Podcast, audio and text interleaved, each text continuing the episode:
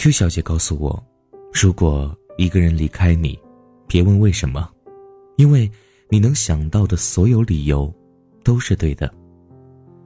我吸了一口刚点着的烟，像咽东西似的，想将气流吞进肚子里，然后再从鼻孔里喷出来。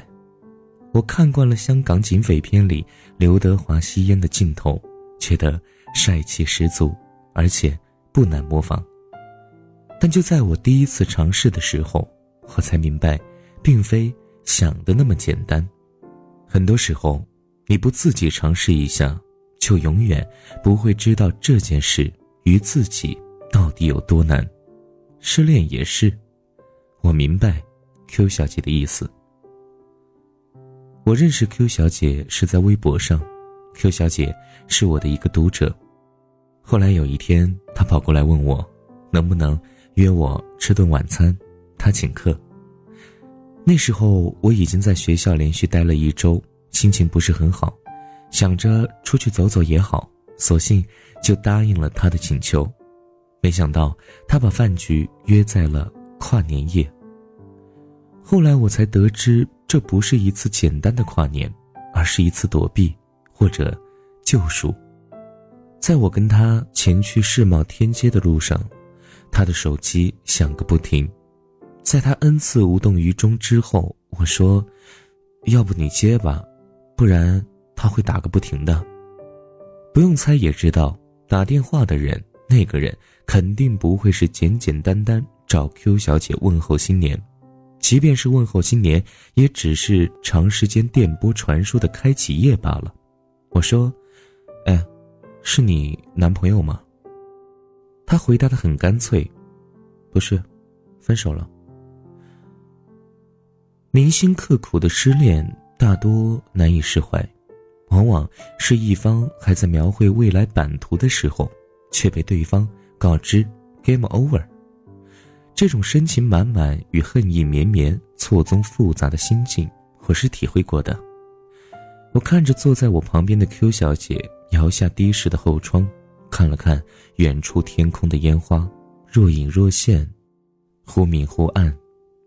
我想缓和一下气氛，我说：“哎，这你忒不厚道了呀！约我出来吃饭，原来是在躲避前男友啊。”Q 小姐摇上窗户。满怀歉意的对我说：“其实我想把我的故事讲给你听，你看我该怎么办？”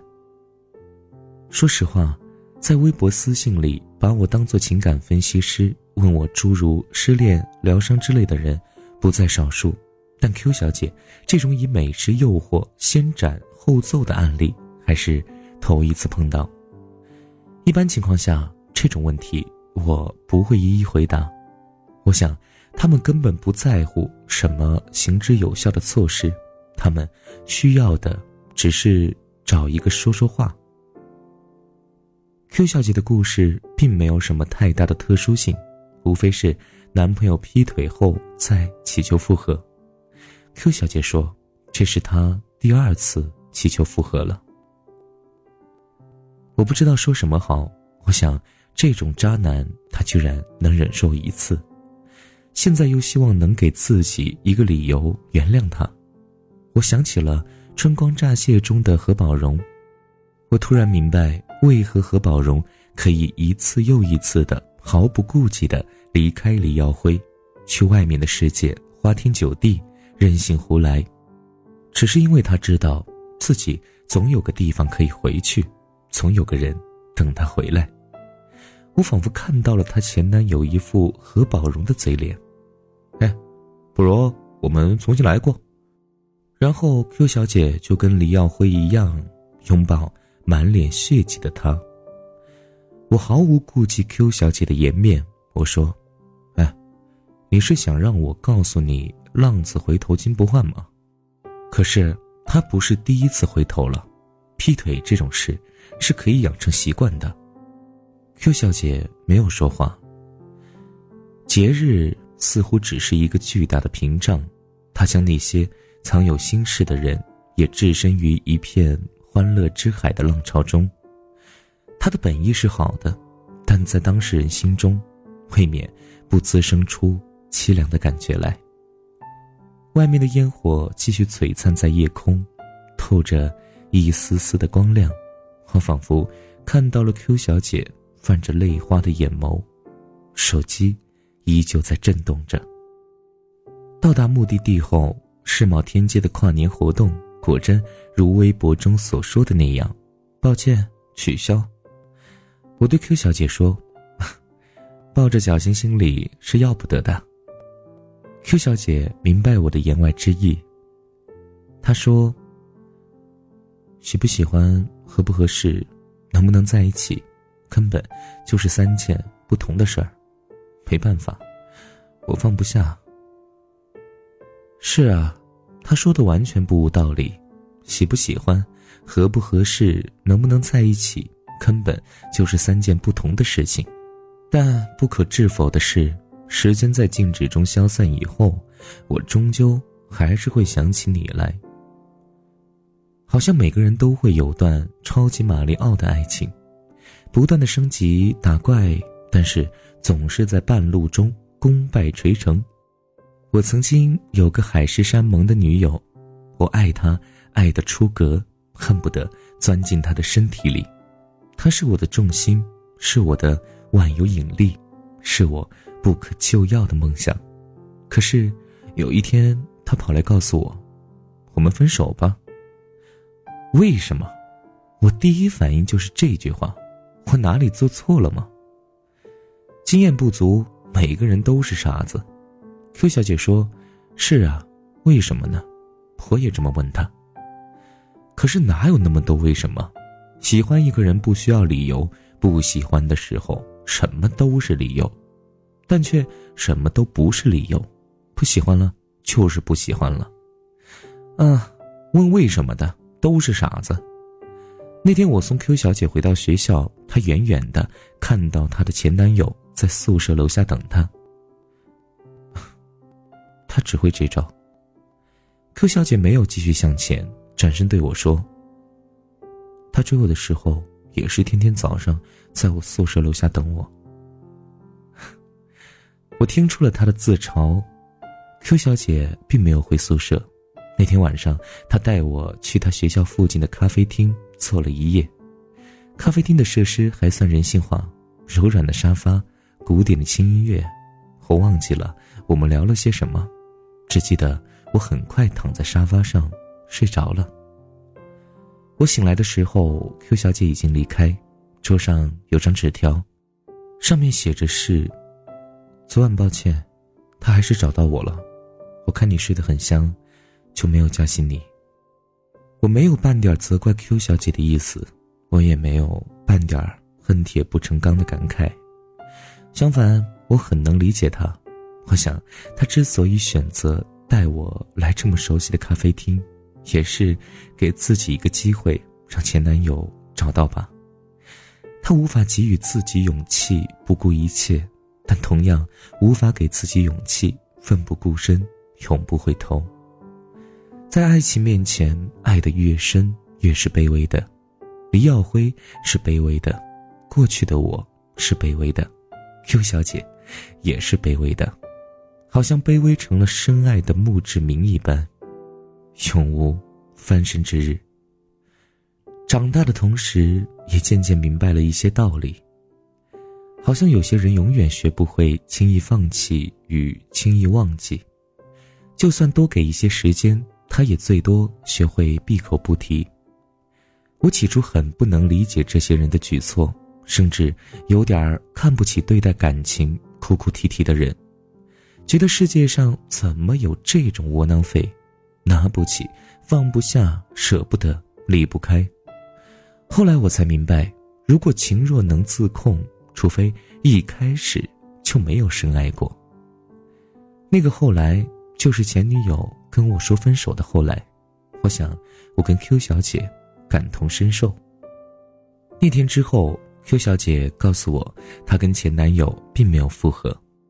她前男友那天儿声色泪下的跟她讲自己当初的年少无知不懂事儿，拼命阐述迷途知返求大人不计小人过的。中心思想，Q 小姐听得情不自禁，哭得稀里哗啦。末了，她说：“我以后不会逼着你，其他的事，以后再说吧。”我说：“复合之日指日可待啊。”Q 小姐并没有反驳我，也没有继续深讨这个话题。她问我以后还能不能再找我吃饭，算是上次的补偿。我说。只求下次不要重蹈覆辙就行了。他依旧没有理会我的言外之意，但我能够确信，他明白我的意思。后来我翻看了 Q 小姐的朋友圈，发现，在某日以后，朋友圈的内容和频率有着明显的转变。人呢，其实并不善于隐藏自己，他们想方设法不让旁人猜测自己心思的同时。却像漏开的米袋儿一样，一道道蛛丝马迹、堂而皇之的就显露在那里。我看到这么一条朋友圈，大概是 Q 小姐在 KTV 唱了一首《蓝雨》。我知道最终你还是要走的，我一直这么提醒自己，让自己在明天醒来的时候喜欢你少一点，在离开的时候可以。轻松一点，我难以揣测他有没有屏蔽前男友，或是就只是单纯的为了让他看到。失恋自古以来是个富有创造性的壮举，有的人失恋以后悲愤书写成了作家，有的人拿起了画笔成就他艺术生涯最伟大的巅峰。Q 小姐的失恋让她瞬间成了文艺青年。此后，他的朋友圈到处充斥着各种类似于微博情感博主的段子，还有些市面上各种畅销不畅销的情感书籍。或许他关注我，也是失恋后的产物吧。回忆不能抹去，只好慢慢堆积。岁月带你走上牌桌，偏偏赌注是自己。Q 小姐，你好自为之。之后的某天，Q 小姐告诉我，她要跟前男友去青岛旅行了，那是她之前很想跟他去的一个地方。这回她前男友索性先斩后奏的买了两张火车票，Q 小姐没有拒绝。后来，Q 小姐的朋友圈就多了蓝天白云和海滩浪潮，画风完全跟之前的伤感文绉绉大相径庭。有些事还是顺理成章的发生了，尽管 Q 小姐并没有第一时间告诉我他俩复合了。我说过，人类是不善于伪装自己的，《东邪西毒》里说，每个人都会经历这个阶段，看见一座山就想知道山后面是什么。我很想告诉他，可能翻过去山后边，你会发觉原来。没什么特别的。我很难想象出 Q 小姐此时此刻的心情，她或许早已经忘却了之前的诸多烦恼，或许仍然心有余悸。但短暂的欢愉也足够让一些煞风景的担忧抛到九霄云外。Q 小姐还是跑到微信告诉我这个在她看起来不知是好是坏的消息了。我跟她复合了，我想。既然不在一起很不开心，何必不在一起呢？我假装不知情的语气祝贺他重获新生。之后，他跟我说了回聊，又消失在海浪与爱情的相拥之间了。Q 小姐从青岛回来约我吃了饭，没有带上她男友。她说她经常跟男友提起我，说喜欢我的故事，喜欢那种真爱。会再次遇见的故事。我笑了笑说：“ 那些故事都是我自己瞎编的，你还信以为真呢？”他说：“我才不管真假，我只知道我喜欢，我就去争取，即使面临上刀山下火海的危险，我也不放弃。”他说的好投入，仿佛是深入敌方根据地前的伟大宣誓。又好像一个胜利者的获奖感言。Q 小姐那天跟我事无巨细地讲了青岛之旅的来龙去脉，从无到有，从破镜重圆到甜蜜再现，毫不夸张地说，青岛与他们的爱情丝毫不亚于遵义会议在党史中的地位。我本以为我不会再看到 Q 小姐一脸沮丧的表情出现在我面前。我说的是本以为。Q 小姐还是被何宝荣给抛弃了。我不知道何宝荣还会不会跟 Q 小姐说，不如我们从头来过。不过 Q 小姐这次似乎并没有给自己留下后路，她把前男友所有的联系方式都扔进了黑名单。我们都会遇到这样一个人，他就像是一直闯不通关的游戏，任凭你多喜欢、多用心玩这个游戏，给他买装备升级，不通关就是不通关，该删除的还是得删除。Q 小姐终于明白了这个道理，但无可避免的是，她感受到了前所未有的挫败感，就像被世界孤立的废物。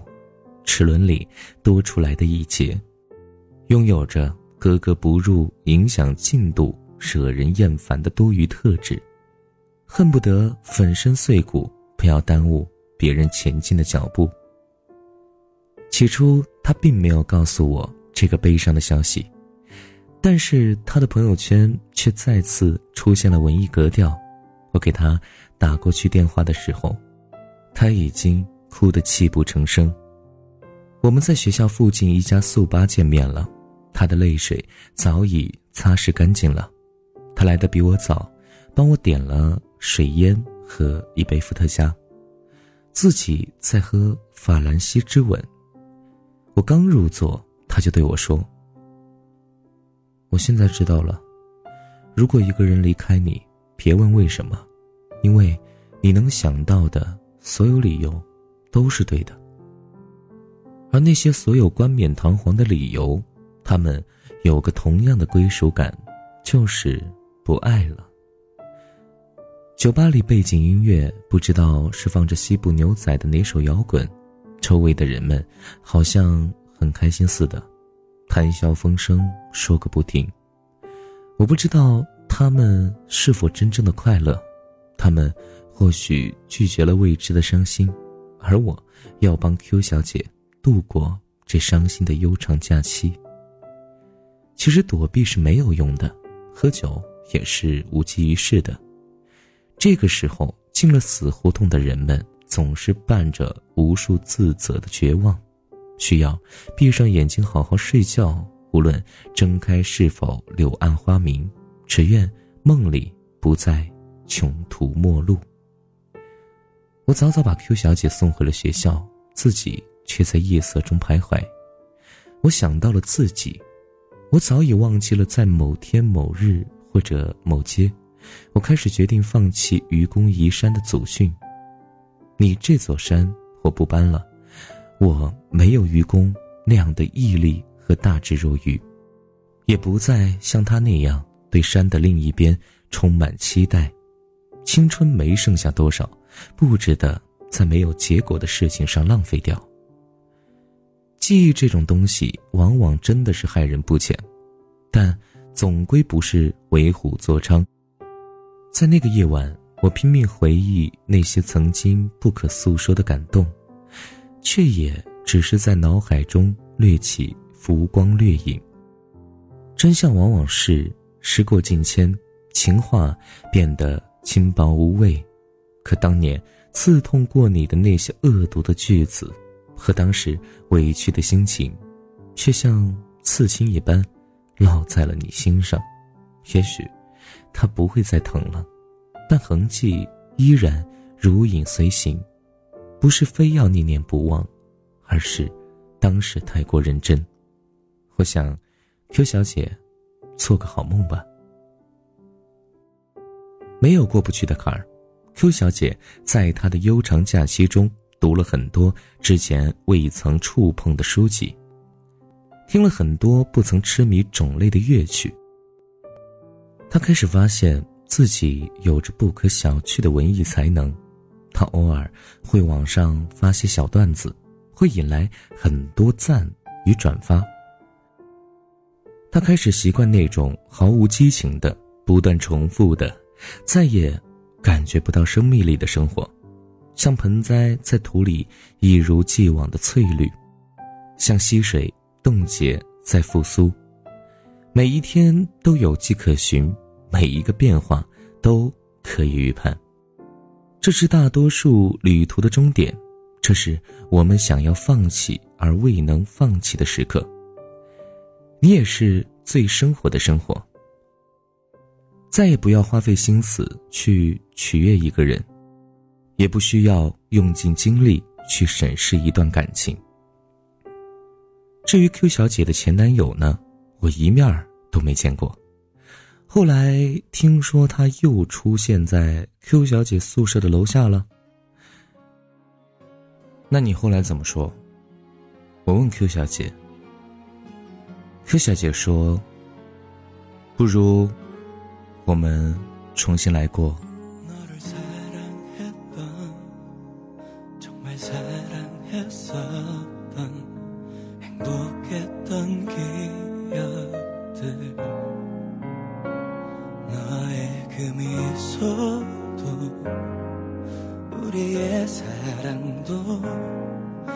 모두 눈물이 흘러버렸죠.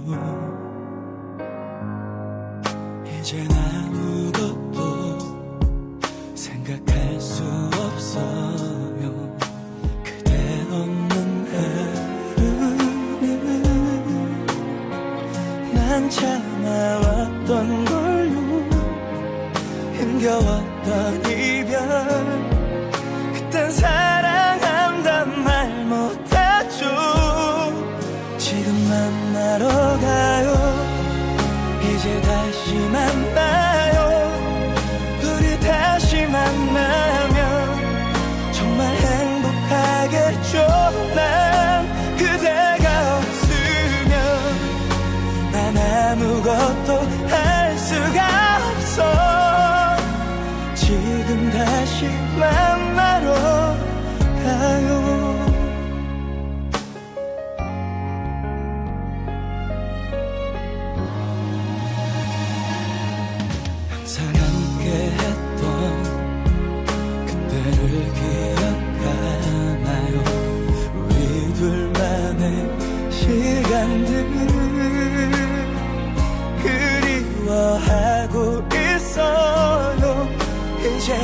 yeah.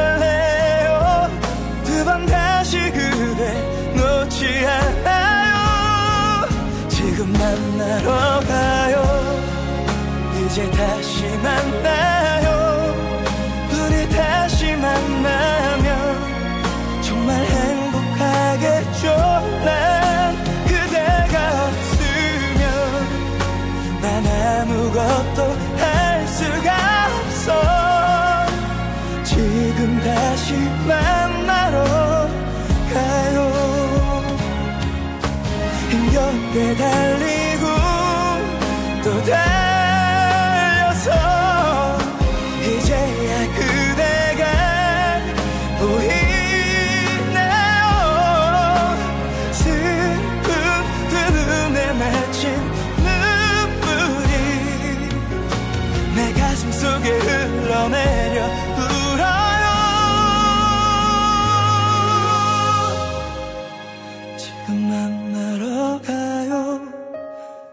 다시 만나요. 우리 다시 만나면 정말 행복하겠죠 난